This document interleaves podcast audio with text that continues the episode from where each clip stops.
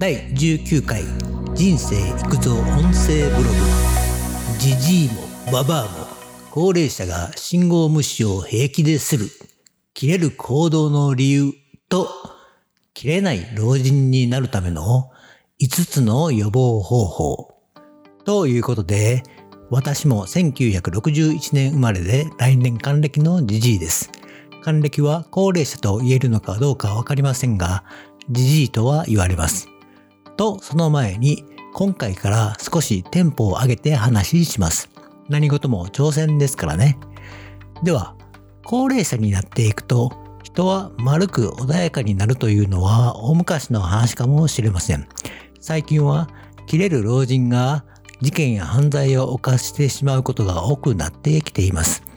暴走老人なんて言っていましたが、最近は切れる老人だそうです。そして、高齢者が切れるのは単なる老化現象ではないようです。高齢者になると怒りをコントロールする機能が低下するそうです。感情は脳の大脳辺縁系で作られ、前頭葉でコントロールするそうです。そういえば、栗山千明主演のドラマでサイレントボイスを随分昔に Amazon プライスビデオで見ました。その中で大脳辺縁系が繰り返し使われていましたね。あなたに聞いていない大脳辺縁系に聞いているのという名台詞の行動心理学で事件を解決するドラマでした。今回ドラマは関係ないので置いときます。脳科学者によると加齢とともに前頭葉の感情抑制機能理解力の低下が始まるそうです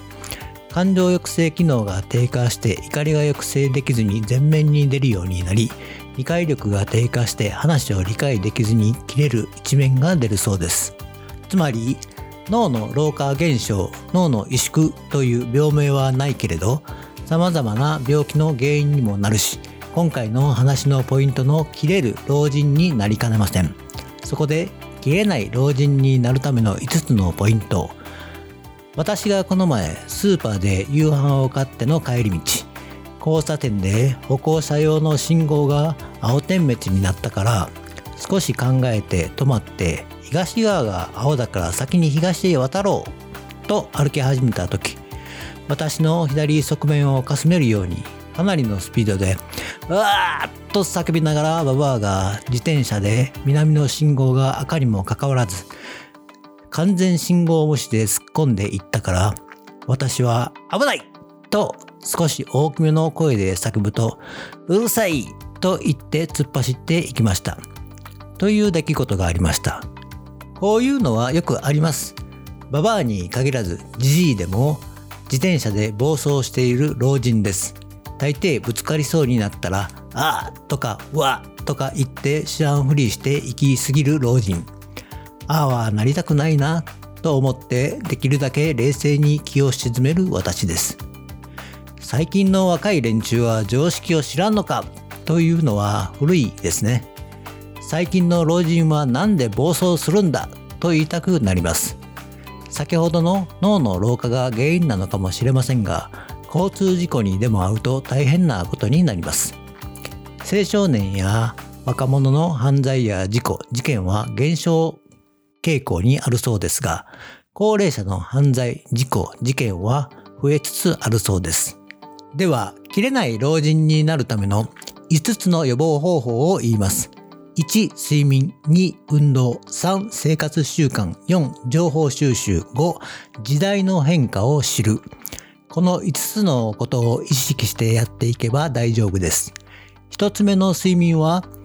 年寄りは早く寝て早く起きるなんて言いますが、一概に全ての年寄りがそうとは限りません。私もそうですが、年寄りになると寝つきが悪いです。それは大抵運動不足だからですね。若いうちは仕事も遊びもたくさんして、夜は布団に入った途端5分もあれば寝落ちできていました。つまり、肉体的に疲れているということです。良い意味での筋力を使い、疲れてぐったりするから、自然と睡眠で肉体を回復しようとする力が働きます。しかし、年寄りになってくるとその力も萎えて、昼間ウォーキングや筋トレしても、十分な運動ではなくて肉体が疲れていないから寝つきが悪いのが多いですね大抵年寄りは昼間もテレビを見て座っていたり昼寝したりしていますが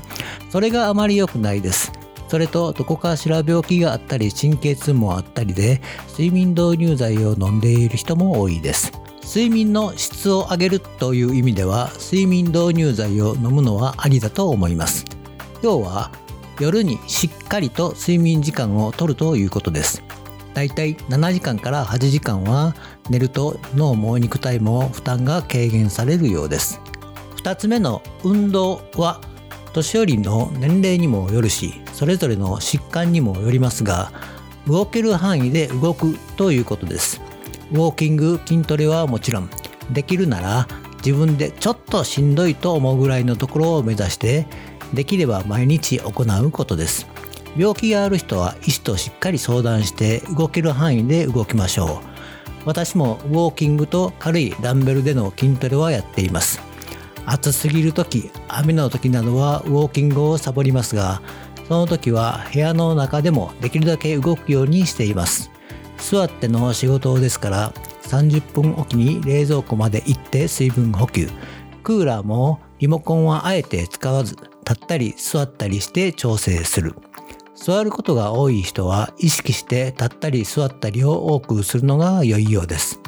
運動で肉体を疲れさすと眠りも改善されます。3つ目の生活習慣は生活習慣ってちょっとアバウトですが人それぞれルーティンがあると思います。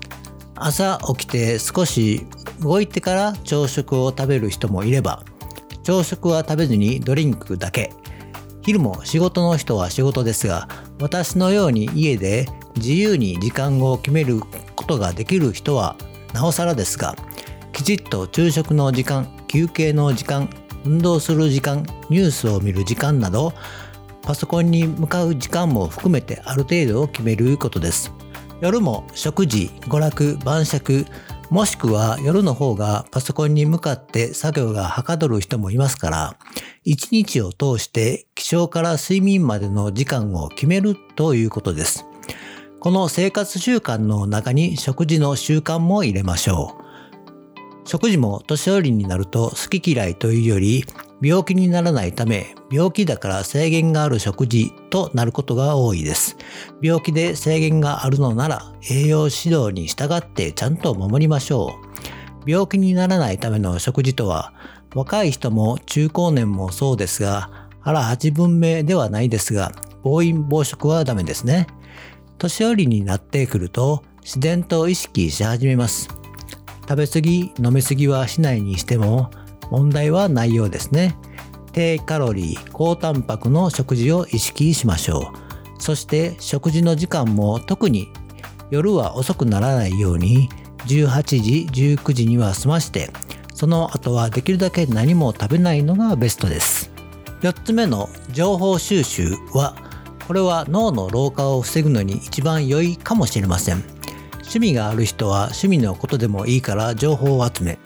特に趣味がない人は要注意です。何も考えずに昔のことばかり思い出しては悔やんだりあの時ああしておけばよかったとかこういうのは脳の老化を早めます。認知症の治療で階層法というのがあるそうですがそれは認知症の人と過去を共有することでコミュニケーションが取れ過去の写真を見たりして忘れかけていたことが思い出せるというものです。ただ認知症になる前にできるなら予防はしたいですね。つまり年寄りになっていってだんだん一人になるとやることもなく好きなこともだんだんできなくなる。人とのつながりも少なくなり考えることは過去のことばかり。そうなると同じことばかり考えて同じことばかり言う年寄りになります。脳の老化がどんどん進みますね。趣味とかない人は意識してテレビでも本でも雑誌でもネットでもいいですから興味がありそうな情報を集めることです。そのうちに何か好きなものに巡り合うかもしれませんし脳の活性化にもなります。5つ目の時代の変化を知るは高齢者が切れる原因の大きなウェイトを占めています。どういうことかというと、日本だけでなく世界中で時代の進化、新しい技術開発が進み、高齢者が新しい技術や進化の発展についていけない状況です。人は慣れているものだとストレスをあまり感じないですね。例えば、住まいでも住み慣れた家、部屋がいいものです。それが若いうちは進化にも環境にも溶け込みやすいですが、高齢者になると慣れないもの、わからないものはかなりのストレスになるそうです。ストレスイコールイライラです。そこへ過去ばかり見たり考えて、今の時代の価値観や若い人の考え方までがイライラの原因になります。その結果、何かの時に爆発して切れる老人になるのです。時代の変化を知るということは、先ほどの情報収集にも似ていますが、今、日本で世界で何が起きているのか。自動運転、スマホ、AI などの単語は頻繁に使われています。新しいものはわからないけれど、昔見た SF 映画がすでに今の時代なんだぐらいのつもりで時代の変化を楽しんだ方がいいですね。無理してわからないものをわかるのでなく、必要なら誰かに聞けばよいし、ネットで検索すれば高齢者でもある程度わかります。若い人はスマホでスケジュールも管理して家計簿もスマホやパソコンでやっているけど高齢者で今まで通り手書きなら問題なく手書きでいいのです。スマホやパソコンでできるんだということさえ知っていれば問題ないです。それが時代ですから無理にわからなくなってストレスをためるより自分ができることをやっていくことです。後期高齢者になって介護が必要になった時人工知能を備えたロボットが介護のお手伝いをしていると思った方がいいですね。逆にロボットが介護をしてくれるなんて夢があるしロボットにストレスをぶつけて切れても文句言わないでしょうね。ブログではこの後少子高齢化などのことを書いていますが長くなるので詳細欄にブログの URL を貼り付けておきますのでよかったら参照してください。では最後にまとめ。少子高齢化が進むにつれて切れる老人は増えます。若い人より高齢者の方が多くなるのですからね。それを理解した上で、これから高齢者になる人も、すでに高齢者の人も、自分は大丈夫だと思う油断が危険です。気づかないうちに、切れる高齢者になってしまいます。意識して、切れない高齢者になる。本話で優しい高齢者になるように頑張りましょう。今日はここまで。バイバイ。